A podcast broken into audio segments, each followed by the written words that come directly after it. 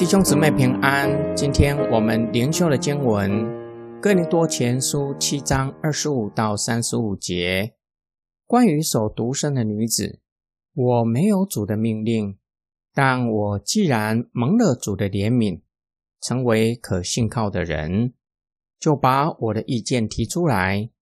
为了目前的困难，我认为人最好能保持现状。你已经有了妻子吗？就不要想摆脱。你还没有妻子吗？就不要去找妻子。如果你娶了妻子，这不是犯罪；如果处女出嫁，也不是犯罪。不过这样的人要受肉体上的苦难，我却不愿你们受这苦难，弟兄们。我是说，时候不多了。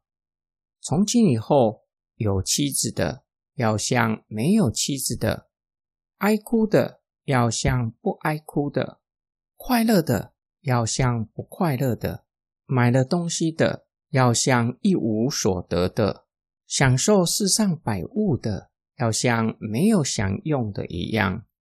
因为这世上的情况都要过去。我愿你们无所挂虑。没有娶妻子的人，挂念的是主的事，想怎样去得主的喜悦；但娶了妻子的人，是为世上的事挂虑，想怎样去讨妻子的欢心，这样他就分心了。没有结婚的妇女和守独身的女子，挂念的是主的事，好让身体和心灵都成为圣洁。但结了婚的妇女是为世上的事挂虑，想怎样去讨丈夫的欢心。我说这话是为了你们自己的益处，我不是要限制你们，而是要你们做合宜的事，一心一意的对主忠诚。保罗说明他的话基于一件事实：为了目前的困难。使教会面对从政府而来的大逼迫，保持原有的身份是明智之举。保罗强调，时候不多了，可以指教会面对的逼迫快要到顶了，全面笼罩在忧伤之中，更有可能具有终末的意涵，也就是主快来了。哥林多教会中有一些人受希腊哲学的影响。高举守独身，另外一些对末世的看法，主张抽离，从世界中，从原本生活的形态中抽离。保罗给我们的教导，跳脱这两种的看法，可以像世人一样生活，就像往常的生活一样。只是基督徒的身份不是由世界来定义，不要被世上的生活捆绑。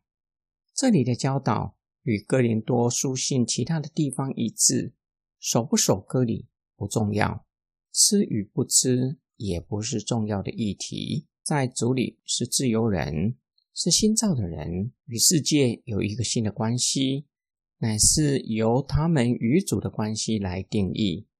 因此，结婚不是犯罪。然而，进入婚姻会让人为家人挂虑。需要分心思在家人的身上，照顾他们的需要，这正是保罗守独身的原因，可以专一的侍奉主，不被家庭事务分心。保罗告诉他们，将这些话告诉他们，不是要辖制，而是为了他们的益处，可以专一侍奉主。今天我们的默想跟祷告，我以什么样的态度看待我与？物质世界的关系呢？当你吃一顿好吃的，甚至有点贵的餐点，会有罪疚感吗？觉得可以将钱省下来，帮助有需要的人？